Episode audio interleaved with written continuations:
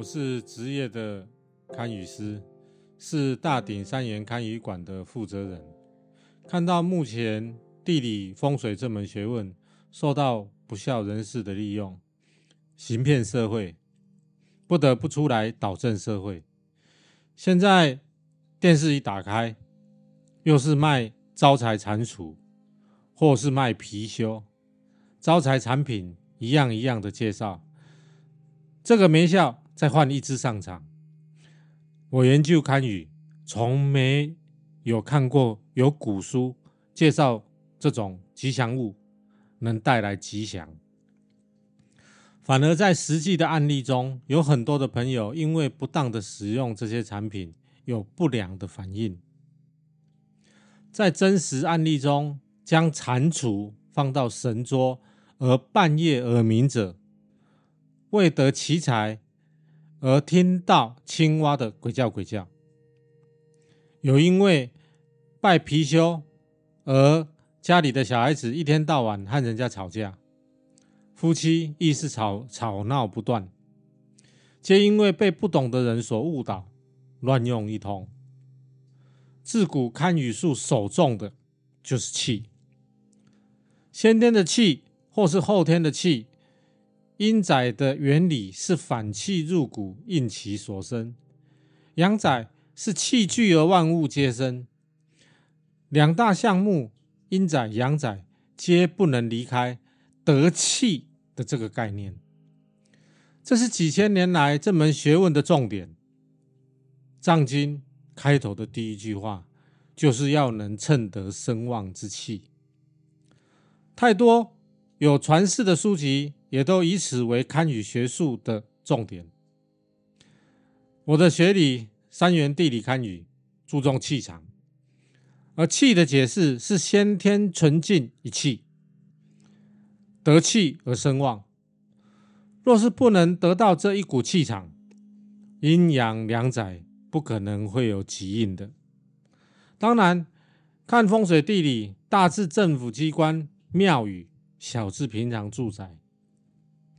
皆由气场的强弱来论吉凶，这才是正道。至于形态、格局、方位，是后天的作用。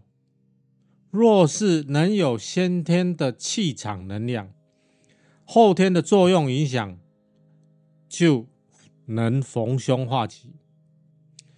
有一些不懂真正看语术的人，在电视上乱讲一通，比如。房子住进去了，对面人家盖了新房子，有屋角冲射到家里，三岁的小孩都知道这样不好，光看就不顺眼。别人的房子后面才建，屋角是没有办法避开的。有用反光镜，有用八卦镜，有用石敢当，有用避开的方式，这些方法都不是正确的。修改法效果也是很有限，无效的成分比较大。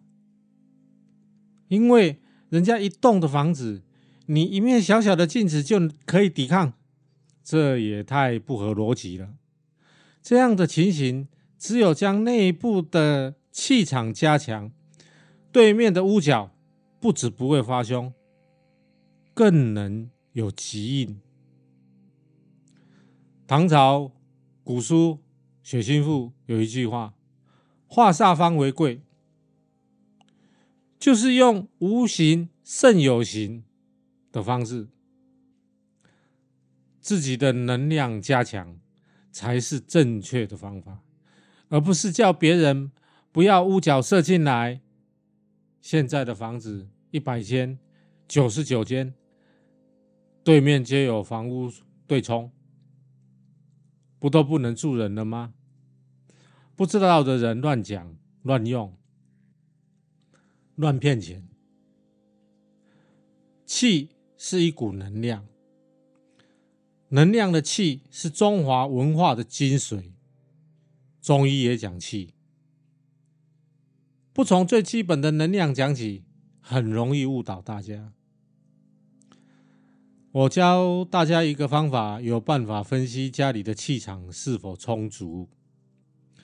你如果进到房子，会有一股很温暖的感觉，代表这房子有气场、有能量。当然了，温暖在冬天的时候会更加的明显，这是一种。若是你在这个房子住起来，各方面平顺，也都平安，这样也能归类在好的房子，而有气的存在。另外，也可以从人的气色上看得出来，家里有气场，人脸部的气色会变好。这都是好的现象。至于如何把阴阳两载的气场装入里面，让空间中有气的存在，这就是未来我要教导大家的重点。以上就是今天的分享，欢迎大家留言讨论。有想听什么主题的，也可以留言告诉我。感谢大家的收听，谢谢。